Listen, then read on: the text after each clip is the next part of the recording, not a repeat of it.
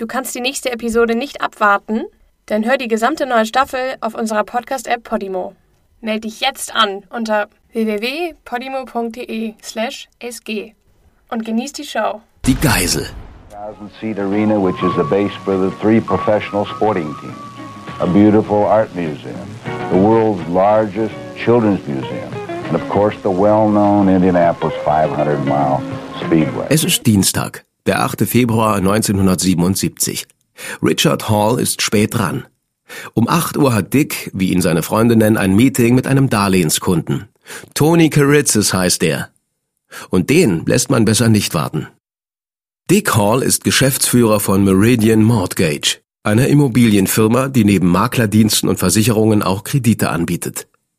Sein Vater Millard hat das Unternehmen während der Depression in den 30er Jahren gegründet. Er ist immer noch in der Firma tätig, aber den Winter über zieht er nach Florida in die Wärme und überlässt die Geschäfte seinem Sohn. Dick kämpft sich durch den Schnee und die eisige Kälte. Als er es endlich ins Bürogebäude in der Innenstadt von Indianapolis geschafft hat, wartet Tony in der Lobby auf ihn. In einer Hand hält Tony einen aufgerollten Stoß Grundrisszeichnungen. Der andere Arm steckt in einer Schlinge. Er trägt ein kurzärmliches Hemd ohne Jacke. Ein seltsames Outfit bei diesen Temperaturen. Vor sich auf dem Tisch hat er eine etwa eineinhalb Meter lange weiße Schachtel liegen. Dick nimmt an, dass darin weitere Zeichnungen für sein geplantes Gebäude sind. Dick Hall bringt Tony ins Büro seines Vaters und fängt an, die Pläne auf dem großen Sitzungstisch auszubreiten. Tony schließt die Tür. Dann fragt er Dick, ob es in Ordnung ist, wenn er sich kurz die Unterhose zurechtrückt. Und das kann Dick gut verstehen, schließlich ist er auch ein Mann. Also dreht er Tony den Rücken zu und beugt sich über die Pläne auf dem Tisch. Es sind die Pläne für eine kommerzielle Überbauung auf einer Fläche von knapp 70.000 Quadratmetern. Für den Kauf des Grundstücks hat Tony vor fünf Jahren ein Darlehen bei Meridian Mortgage in Höhe von 110.000 Dollar aufgenommen. Dick Hall schaut von den Plänen auf und sieht Tony ins Gesicht. Der starrt mit wilden Augen zurück. In der Hand hält er eine kleine silberne Pistole. Tony sagt, Dick habe ihm Unrecht getan und jetzt soll die ganze Welt davon erfahren. Tony Karitzis legt Hall in Handschellen. Dann nimmt er eine abgesägte Schrotflinte aus der weißen Schachtel. Zuerst bindet er Dick ein Kabel um den Hals und macht daran den Lauf der Flinte fest, so dass sie stets auf seinen Kopf zielt. Dann nimmt er eine Schnur, bindet ein Ende um einen Ring an seiner Hand und das andere um den Abzug. Er nennt das System seine Lebensversicherung. Die Idee hat er von einer Krimisendung im Fernsehen. Es soll sicherstellen, dass Toni nichts passiert, wenn ein Scharfschütze auf Toni schießt, wenn Dick versucht wegzulaufen oder wenn sonst irgendwas Unvorhergesehenes passiert, dann ist er auf der Stelle tot. Toni hat alles unter Kontrolle. Er greift zum Telefon und wählt den Notruf, um die nächste Phase seines Plans einzuleiten. Hello? Yes. Yes, sir. You'll have to speak up. Is this the police? Yes, it is. Sir, this is a dire emergency. A real serious thing. I've just taken a prisoner. It's not a crank call. Sir, das ist ein absoluter Notfall. Eine wirklich ernste Sache. Ich habe gerade eine Geisel genommen. Das ist kein Scherz. Die wollen mich bankrott gehen lassen. Die haben mich jahrelang verarscht. Ich will, dass ihr zwei Polizisten an diese Adresse schickt und ihr könnt ihnen sagen, ich habe eine abgesägte automatische Schrotflinte. Ich habe eine Schnur am Abzug. In der Flinte sind drei Patronen. Sie ist geladen. I've got a 12-gauge sawed-off automatic shotgun. I've got a man right on the trigger. Dick Hall erklärt dem Notruf, wie die Lage aussieht. Er erklärt, dass er ein Gewehr um den Hals hat und dass Clay mit dem Abzug verbunden ist. Niemand darf an ihm oder Tony ziehen, sonst ist es aus für ihn. Hier hört ihr das Original.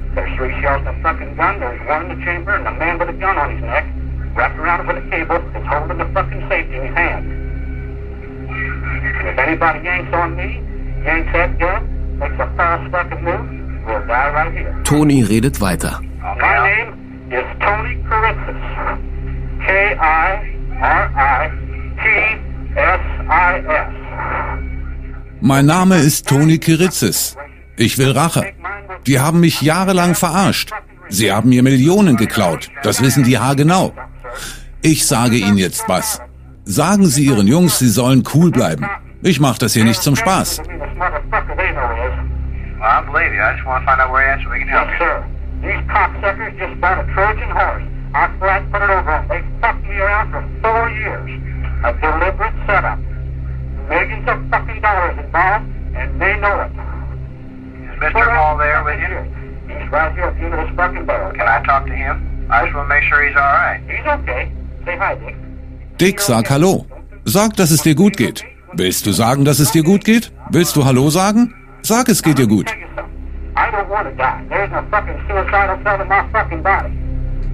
Ich sag Ihnen noch was. Ich will nicht draufgehen. Ich will mich nicht selbst umbringen. Aber ich habe verdammt nochmal die Schnauze voll. Und wenn Sie ich wären, hätten Sie das auch. Die haben mich ausgenommen wie ein Schlachtvieh.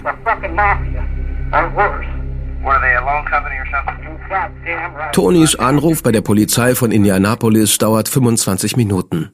Er erklärt die Situation und verlangt, dass sich zwei Polizisten im vierten Stock des Bürogebäudes an der East Market Street 129 mit ihm treffen, um seine Forderungen zu besprechen.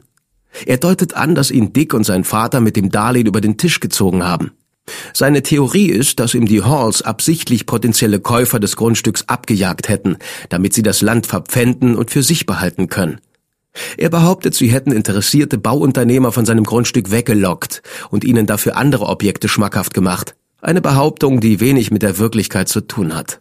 In Wahrheit wollen die Halls nämlich bloß ihr Geld zurück. Sie haben das Darlehen schon zweimal verlängert, weil Tony den Betrag nicht aufbringen kann. Im Februar 1976 hat Tony die Frist erneut aufgeschoben und muss dafür jetzt statt der ursprünglichen 110.000 Dollar 130.000 Dollar zurückzahlen. Das wäre kein Problem, wenn Tony das Grundstück verkaufen könnte. Denn vor einem halben Jahr wurde es auf einen Wert von fast 600.000 Dollar geschätzt. Und es gibt interessierte Käufer. Aber aus irgendeinem Grund weigert sich Tony zu verkaufen. Die gesamte Rückzahlung des Darlehens ist am 1. März 1977 fällig, in weniger als einem Monat also. Seit er das Darlehen vor vier Jahren aufgenommen hat, hat Tony keinen Cent der Schulden abbezahlt. Ihm droht eine Zwangspfändung, aber nie und nimmer will er, dass die Halls sein Grundstück in die Finger kriegen. Dick Hall macht keinen Hehl daraus, dass er Angst hat. Aber obwohl er eine Schrotflinte an den Hals gebunden hat, bleibt er so gut es geht ruhig. Ein paar Mal versucht der Tony davon zu überzeugen, seinen Plan aufzugeben. Sonst bleibt er die meiste Zeit still und redet nur, wenn es von ihm verlangt wird.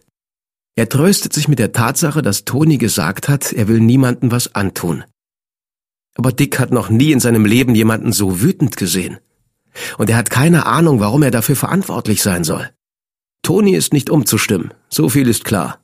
Dick kann nichts tun als abwarten und hoffen. Eineinhalb Stunden vergehen, bis Tony seinen nächsten Schritt macht. Die Polizisten sind nicht zu dem Treffen erschienen, also bringt er Dick raus auf die Straße, mitten in der Innenstadt von Indianapolis. Eigentlich hat er vorgehabt, mit seinem Wagen davon zu kommen, aber dummerweise ist ihm ausgerechnet heute der Schlüssel in der Zündung abgebrochen. Stattdessen führt er Dick Hall ziellos über fünf Häuserblocks entlang, während er sich einen neuen Plan überlegt. Das ist Officer David Kaufman, der von seinen Beobachtungen am Tatort berichtet. It was wired around his fingers and around his arm, so if he let go of it, it would still pull the trigger. Er hatte sich die Schnur um den Finger und dann um seinen Arm gebunden. Also würde die Waffe selbst dann losgehen, wenn er die Schnur loslässt. Die Schrotflinte war an einem Kabel am Hals des Mannes festgemacht. Es gab keinen Weg, die Schrotflinte von seinem Kopf wegzubringen. Also habe ich gesagt, sagen Sie mir einfach, was Sie wollen.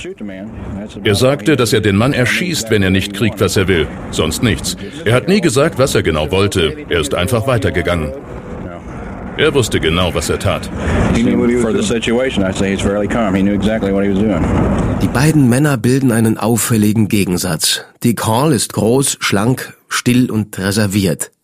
Tony Karitzis ist kurzgewachsen und bullig, mit einem heißen Kopf und einer dreckigen Ausdrucksweise. Er beschimpft die Polizeibeamten, die das Paar in etwas Abstand begleiten, und verlangt einen Streifenwagen. Sie sind schon eine Weile unterwegs, als sowohl Dick als auch Tony auf dem eisigen Bürgersteig ausrutschen und auf die Knie fallen. Bei dem Sturz geht um ein Haar die Flinte los. Tony kann nicht glauben, dass seine Einrichtung nicht funktioniert hat. Das macht ihn noch wütender. Das Duo geht auf einen leeren Streifenwagen zu, der bereitgestellt worden ist, als plötzlich ein lauter Knall sie und all die ohnehin schon nervösen Polizisten um sie herum zusammenfahren lässt. Ein gaffender Autofahrer hat gerade seinen Lincoln Continental gegen einen Telefonmast gefahren. Selbst Dick ist die tragische Komik der Situation bewusst. Tony öffnet die Tür des Wagens, klettert über den Fahrersitz und zieht Dick hinter sich her. Mit der Flinte auf Dicks Kopf gerichtet befiehlt er ihm mit Blaulicht auf der Washington Street nach Westen zu fahren. Hier hören wir einen Reporter. Right now, the suspect and his Gerade fahren der Täter und seine Geisel in einem Polizeiwagen mit Blaulicht in westlicher Richtung auf der Washington Street. Die Situation dauert nun schon etwa eine Stunde und anscheinend war das Fahrzeug eine der Bedingungen des Geiselnehmers. Um etwa 9.30 Uhr hält der Streifenwagen auf der Einfahrt zur Crestwood Village, einer Wohnanlage etwa 13 Kilometer westlich vom Zentrum. Tony Caritzis wohnt hier.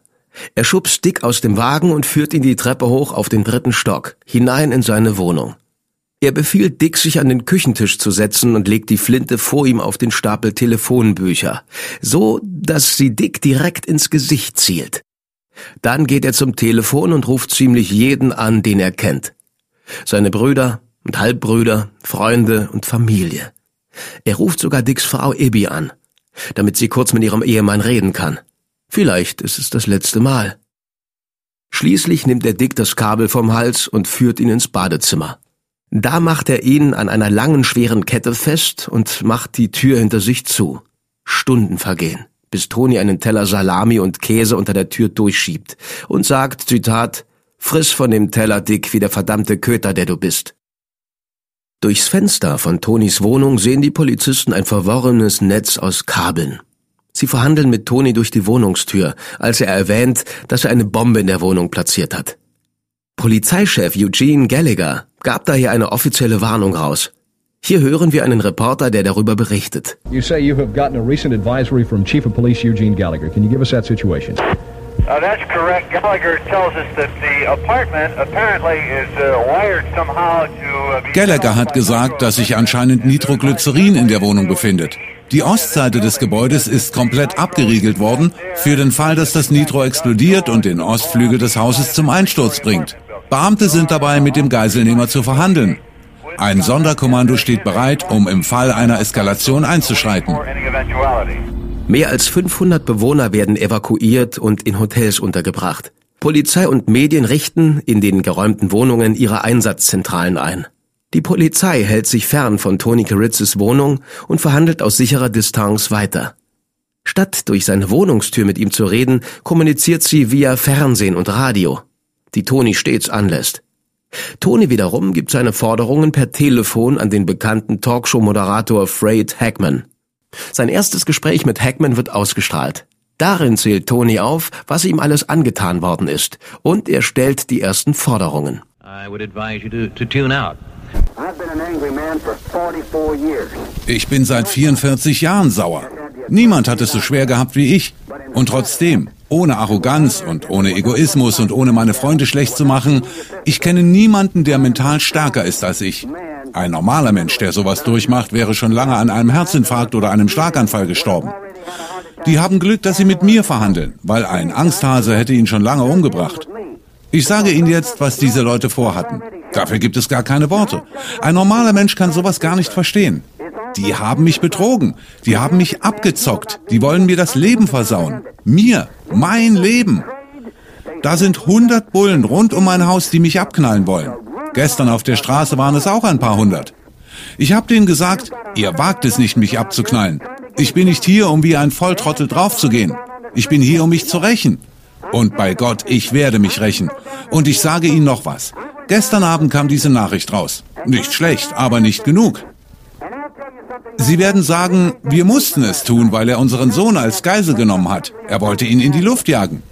Und ich kann Ihnen sagen, ich komme aus dieser Sache als freier Mann raus. Die nehmen mich nicht mit. Die machen kein Foto von mir. Die nehmen keine Fingerabdrücke von mir. Und die bringen mich nicht zu einem Psychiater, weil ich brauche keinen.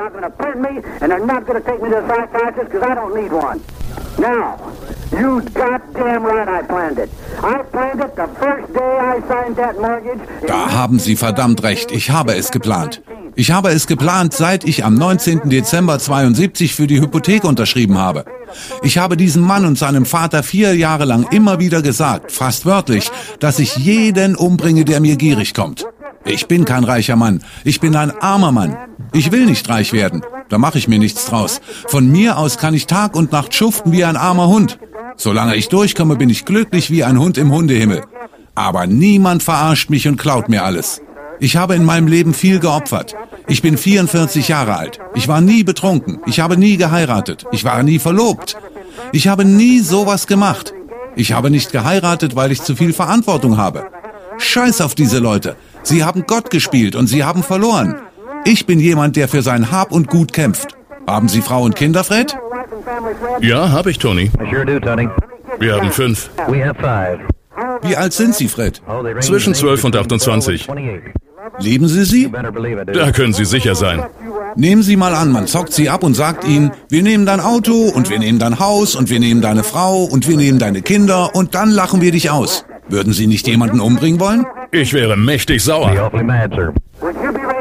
Würden Sie jemanden umbringen, Hackman? Ich weiß nicht, ob ich jemanden töten würde, aber Lügen Sie mich nicht an.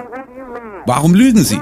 Sie würden nicht mal mit der Wimper zucken. Die haben mein Leben versaut. Aber ich lass mich nicht verarschen. Ich lass mich nicht einschüchtern. Ich lass mich nicht runtermachen. Mein ganzes Leben lang war ich ein Weichei. Ich habe diesem Wichser hier gesagt, nach allem, was er mir angetan hat, kann ich ihn immer noch nicht hassen. Aber ich kann ihn umbringen. Jetzt kommt endlich raus, was die getan haben. Now, as I say, Okay, hören Sie, Tony. Wir beenden die Aufnahme hier. Was ich jetzt mache, und Sie können gerne zuhören, ich werde die Aufnahme jetzt in der Sendung abspielen.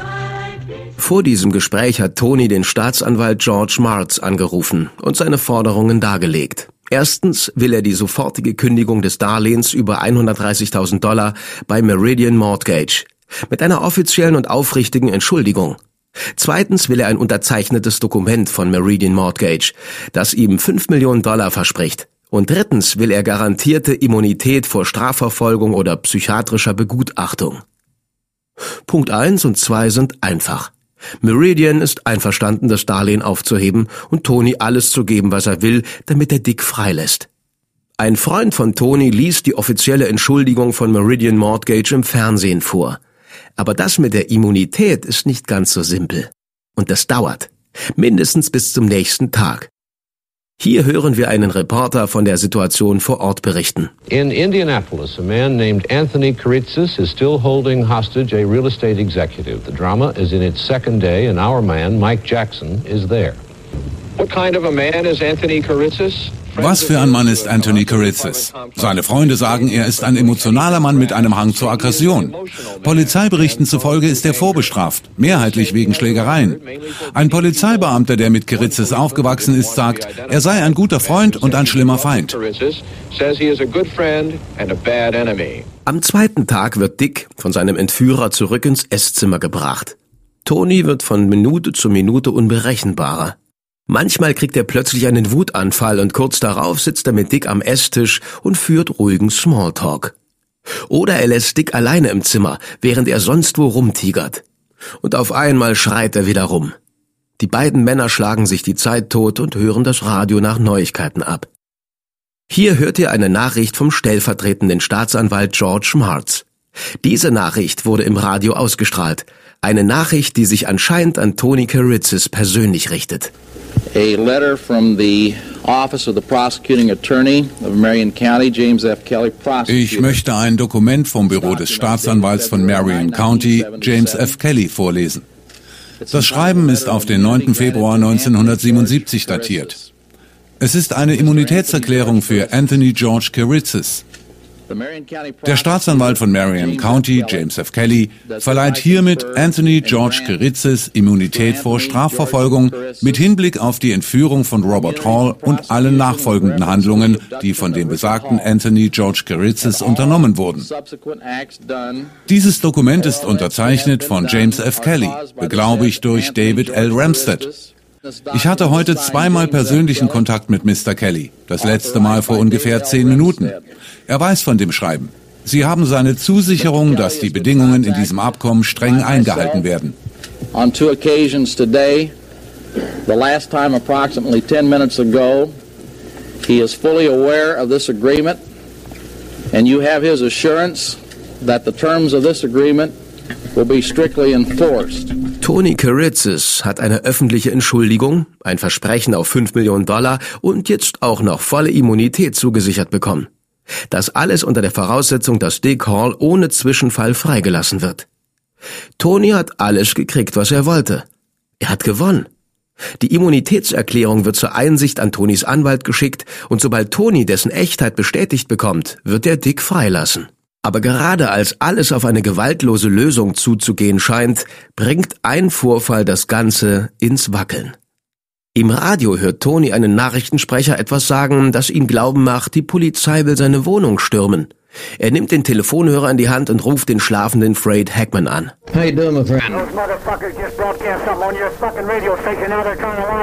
Diese Wichser haben auf ihrem scheiß Radiokanal gerade was verraten und jetzt wollen sie es vertuschen. Fred, ich mag das nicht. Sagen Sie mir nicht, was ich gehört habe. Ich weiß verdammt nochmal, was ich gehört habe. Die haben's gesagt, ich hab's gehört und jetzt tun sie so, als ob ich mir den Scheiß einbilde. Ihr könnt mich mal. Er hat Sie gerade angerufen, oder? Okay, Sie haben's doch auch gehört, oder? Nein, Tony, ich habe geschlafen. Sie sind ein verdammter Lügner, Fred. Hey, Sie wissen, dass ich Sie nicht anlüge. Das wissen Sie. Ich habe Sie nie angelogen.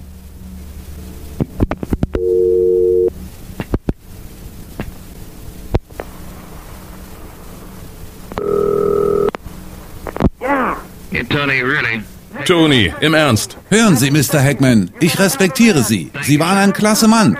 Aber wenn diese Schwanzlutscher ehrlich sind, dann sagen Sie denen, sie sollen mal rüberkommen. Jetzt gleich. Ich mein's ernst, Fred. Ich mein's verdammt nochmal ernst. Ich will meine Rache. Mindestens das. Und ich lasse mich nicht nochmal verarschen. Jetzt! Okay, hören Sie zu, Tony. Nach diesem aufregenden Telefonat ruft Fred Hackman direkt bei seiner Zentrale an, um rauszufinden, was im Radio gesagt wurde. Hier hört ihr die Antwort des Mitarbeiters, der mit Hackman spricht. Yeah, it's Fred. Yeah. Uh, Yeah. Ich weiß nicht mehr so genau. Irgendein Kommentar über einen Bombenspezialisten, der gesagt hat, wenn Kiritzis draufgeht, dann können sie wahrscheinlich die Bombe entschärfen, ohne dass sie hochgeht. Off. Für den Rest der Nacht herrscht Funkstille. Als der dritte Tag der Geiselnahme anbricht, ist die Stimmung extrem angespannt. Die einzigen, die zu dem Zeitpunkt wissen, was in der Wohnung vor sich geht, sind Dick Hall und Tony Kiritzis. Behörden und Zuschauer atmen auf, als Tony später am Morgen Fred Hackman wieder anruft, um sich für seinen Ausbruch am Tag zuvor zu entschuldigen. Er sagte, er hätte die Schnauze voll gehabt, dass die Medien immer noch davon reden, Dick Hall zu retten. Keiner kümmere sich um ihn, um Tony Kiritzis. Und er mache sich Sorgen um die Immunitätserklärung. Glauben Sie mir, ich mache mir einen Haufen Gedanken darüber, was die mit diesem Immunitätsding anstellen. Die können mir eine Fälschung geben und dann, wenn ich hier rauskomme, wollen sie mich verhaften. Und ich sage Ihnen, Mr. Hackman, das könnte so passieren. Und wenn, dann können die was erleben. Als sein Anwalt das Daumen hoch gibt, schnallt Tony seiner Geisel wieder die Schrotflinte um und bereitet sich auf seinen Siegesmoment vor.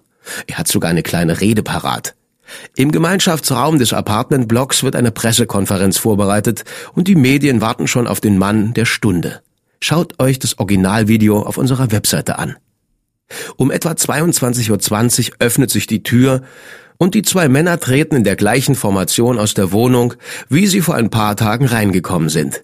Dick Hall geht langsam voran. Tony mit der Schrotflinte im Anschlag hinterher. Tony betritt den gefüllten Raum und verlangt, dass die Kameras eingeschaltet werden. Er will, dass die Welt ihm bei seinem Triumph zusieht. Er gibt Dick ein Blatt Papier mit seiner Rede und sagt ihm, er soll es vorlesen. Doch vorher will er selbst noch etwas loswerden. Read that, pal. Read it. Turn the cameras on all three you hold it. I want on national television.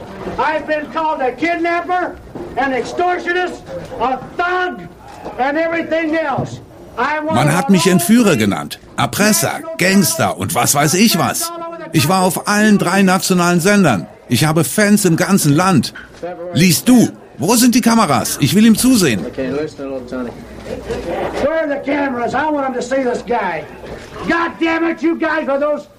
Kodaks, get out of the way. You guys be good and quiet. We'll let this gentleman read that. Seid still und lasst diesen Mann vorlesen oder ich puste euch die Birne weg. Ich bin der Einzige in diesem verdammten Raum, der dazu imstande ist, ohne mit einem Herzinfarkt umzukippen. Okay, lies vor. Okay, read it. Dick setzt zum Lesen an February 10th, 1977. This statement is being made to try and state the items that Mr. Karitzis alludes to as being the illegal. Hold it. I want this goddamn thing understood. I'll read it. Dann entscheidet sich Tony, dass er es doch selbst vortragen möchte. February 10th, 1977. I want a glass of water. Es folgt ein 20-minütiger Wortschwall, der jede Emotion beinhaltet, die man sich nur ausdenken kann. Tony krönt sich als Zitat Gottverdammter Nationalheld. Er ist wütend und trotzig, als er die Entschuldigung der Halls Zeile für Zeile abschmettert. Er schimpft auf Dick und dessen Vater und wiederholt seine Behauptung, dass sie ihn verarscht haben. Ein paar Minuten später hat Tony Tränen in den Augen und winkt den Leuten in der Menge zu, die er kennt. Und er enthüllt, dass die Bomben in seiner Wohnung nichts als zwei Benzinkanister waren. Manchmal macht es den Eindruck, als wäre er kurz davor, Dick Hall vor laufender Kamera in den Kopf zu schießen. Einige der TV-Sender beenden die Übertragung sogar vorzeitig, um ihren Zuschauern das Unausweichliche zu ersparen. Polizeichef Eugene Gallagher steht direkt neben Tony und hält die ganze Zeit eine Pistole in seiner Tasche, damit er im Notfall eingreifen kann. Später erklärt er, in der anderen Tasche hätte er ein weißes Handtuch gehabt. Und damit hätte er seinem Team das Zeichen gegeben, dass er gleich zur Waffe greift. Während Tonys Rede hätte er mehrmals schon nach dem Handtuch gefasst. Glücklicherweise geht die Pressekonferenz ohne Blutvergießen über die Bühne. Dick Hall wird von der Todesapparatur befreit. Und Tony glaubt, er müsse allen beweisen, dass die Schrotflinte auch wirklich geladen ist, also schießt er in die Luft. Was habe ich dir gesagt, Dick? Ich habe dir die drei Tage lang gegen die Stirn gehalten, aber du hast dasselbe viereinhalb Jahre lang gemacht. Tut mir leid, Alter. Harry, baby, just got the signed paper. Harry, ich habe die unterzeichneten Papiere. Es ist gegessen, Mann. Fünf Millionen. Sag mal, dass ich runterkomme. Mach dir keine Sorgen, okay? Nein, Mann, ich bin frei. Ich bin frei. No, hell, I'm free, man. I'm free. Chuck, baby. Chuck, Alter, hol ihn da runter. Herrgott, ich habe Pfadfinder gesehen, die schneller arbeiten. Jesus Christ, I've seen Boy Scouts work quicker than that. Hold that for me. Hold it. Weißt du, was ich gern machen würde? Diese Gottverdammte. Weg da! You know what I'd like to do? Don't shake. Open that goddamn door. Get out of the way. Tony, there's been people out there. People out there. Als die Medien, die draußen warten, einen Schuss hören, nehmen sie sofort das Schlimmste an. Sie befürchten, dass die Geschichte doch noch ein tragisches Ende genommen hat. Aber dann erscheint Staatsanwalt George Martz, um die guten Neuigkeiten zu überbringen. Nach 63 Stunden ist die Geisel endlich frei. Dick Halls Albtraum ist vorbei. Er kommt mit Übermüdung und einer Schramme am Hals davon. Er wird zur Untersuchung in die Notaufnahme gefahren. Dann kann er endlich zu seiner Familie nach Hause. Hier hört ihr Dick Hall nach seiner Entlassung sprechen. Es war eine lange Tortur. Meine Familie und ich sind unglaublich dankbar, dass die Sache gut ausgegangen ist. Und wir sind dankbar für all die Leute, die in Gedanken bei uns waren. Wir können gar nicht genug sagen, wie dankbar wir sind. Für Tony Karitzis hingegen geht die Sache alles andere als gut aus. Kurz nach seiner Rede wird er verhaftet und wegen Entführung, bewaffnetem Raubüberfall und Tötungsvorsatz angeklagt. Die Immunitätserklärung, die Tony gekriegt hat, ist das Papier nicht wert, auf das es gedruckt wurde. Tony muss erfahren, dass ein Vertrag ungültig ist, wenn er unter Gewaltandrohung zustande gekommen ist. Staatsanwalt George Martz erklärt der Presse die Lage. Dem Angeklagten kann keine Immunität verliehen werden. Ihm wurde ein Dokument ausgehändigt, welches ihm Immunität verleiht, solange die Staatsanwaltschaft die Bedingungen anerkennt. Und die Staatsanwaltschaft hat nie beabsichtigt, das zu tun. I'll say this, there was never any intention on the part of the prosecutor's office to honor the terms. Er befindet sich in Untersuchungshaft. Die Kaution liegt bei 850.000 Dollar. Yes, ma'am. Das Unternehmen von Dick Hall Meridian Mortgage veröffentlicht ebenfalls eine Erklärung. Alle Versprechen, welche die Firma dem Geiselnehmer gemacht hat, hätten nur dazu gedient, Dick Hall heil aus der Affäre herauszubringen. Die Firma hätte nie beabsichtigt, ihnen nachzukommen. Tonys Feldzug gegen das System hat nirgendwohin geführt. Dieser Reporter berichtet aus dem Gericht. Was ich Dick Hall angetan habe, war schrecklich. Ich wollte es nicht. Ich habe versucht, es zu vermeiden. Hier brach er in Tränen aus. Der Verteidiger Niles Stanton führte ihn dann durch seinen Lebenslauf. Mit zitternder Stimme erzählt er, er hätte seinen Vater geliebt, auch wenn er streng war. Mit neun Jahren hat er angefangen, zwölf Stunden pro Tag einen Eiswagen durch die Gegend zu schieben. Ab und zu brach Tonis Stimme. Er musste sich ein paar Sekunden sammeln, bevor er weitererzählen konnte. Er erzählte, wie seine Schwester entführt wurde, wie ihn seine Familie verstoßen hat, was Effie und seine Brüder taten, schmerzte ihn enorm. Die Geschworenen waren gebannt, als er erzählte, wie er am Sarg seiner Mutter schwur, auf seine Familie aufzupassen, wie er seinen Siegerring in den Sarg legte und wie am Tag, als er das Versprechen brach, mit seinem eigenen Blut ein Kreuz an die Wand malte. Das war der Tag, als ihn seine Familie aus der Wohnwagensiedlung rausschmiss. Der Gerichtssaal war an dem Tag rappelvoll.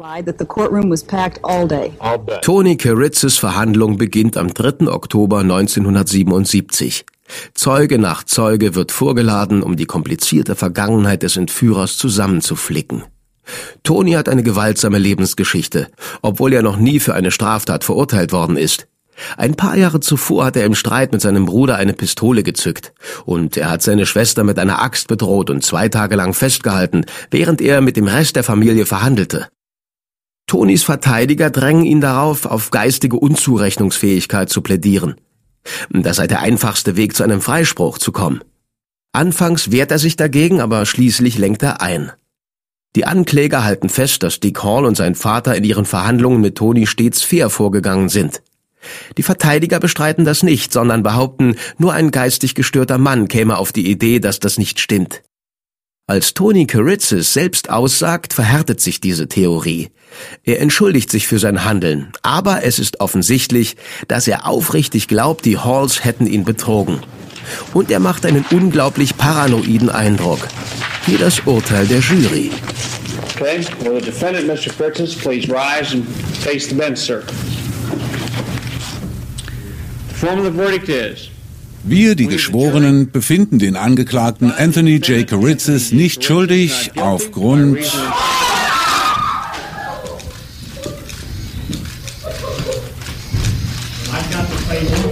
Ich habe das Blatt. Äh, Sekunde, Mr. Karitzis.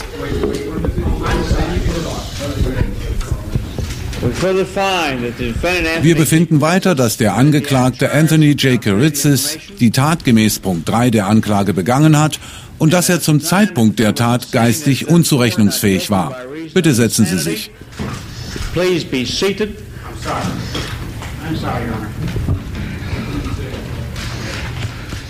Der Fall von Tony Karitzis ist das erste Mal, dass ein Freispruch live im nationalen Fernsehen übertragen wird. Natürlich haben wir auch das Video für euch auf unserer Webseite. Das Urteil wird sogar auf dem Großbildschirm während einem Basketballspiel der Indiana Pacers angezeigt. Ein Großteil der Zuschauer fängt daraufhin an zu jubeln.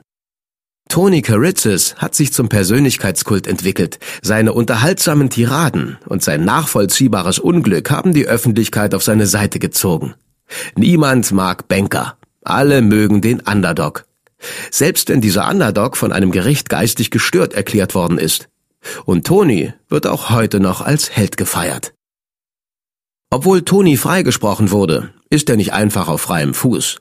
Nachdem er sich weigert, sich einer psychiatrischen Untersuchung zu unterziehen, wird er wegen Gerichtsmissachtung verhaftet und für die nächsten elf Jahre in einer Reihe von psychiatrischen Einrichtungen festgehalten. Das Land, um das er so gekämpft hat, wird schließlich verpfändet und auf einer öffentlichen Auktion zum Kaufpreis von 180.000 Dollar versteigert. Der Käufer ist Meridian Mortgage. Im Januar 1988 wird Tony aus dem Central State Hospital entlassen und von da an lebt er ein ruhiges Leben. Mal abgesehen von 101 Klagen, die er gegen Regierungsvertreter einreicht, weil er sie für einen langen Freiheitsentzug verantwortlich macht. 1997 wird er verhaftet, weil er einen Nachbarn im Streit über eine Zufahrt mit einem Baseballschläger angegriffen hat. Aber davon abgesehen verhält er sich ziemlich ruhig. Am 28. Januar 2005 wird Tony Koritzis tot in seiner Wohnung aufgefunden. Er ist 71 Jahre alt geworden.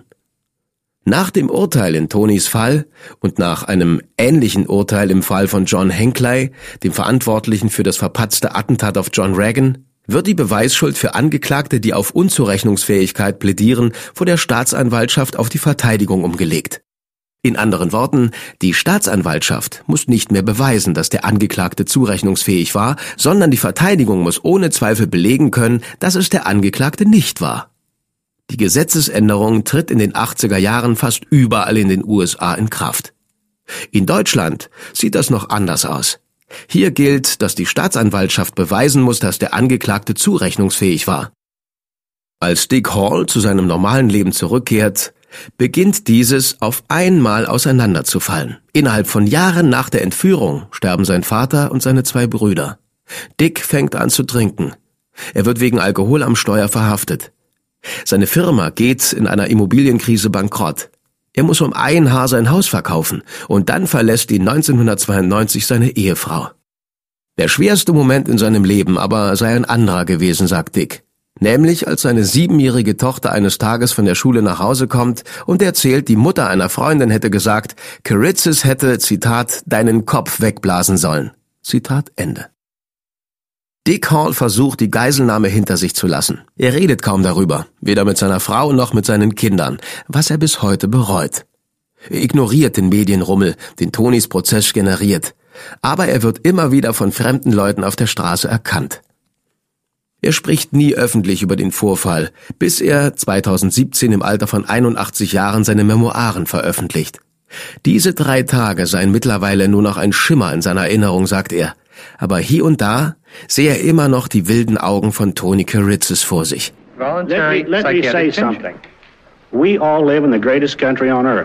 Wir leben im großartigsten Land der Welt. Aber solche Sachen untergraben die Freiheiten, für die meine Eltern aus Griechenland hierher gekommen sind. Das hört sich vielleicht kitschig an. Ich bin vielleicht zu patriotisch. Aber eins sage ich Ihnen, ich bin ein besserer Patriot als John Wayne. Du kannst die nächste Episode nicht abwarten? Dann hör die gesamte neue Staffel auf unserer Podcast-App Podimo. Meld dich jetzt an unter www.podimo.de/sg und genieß die Show.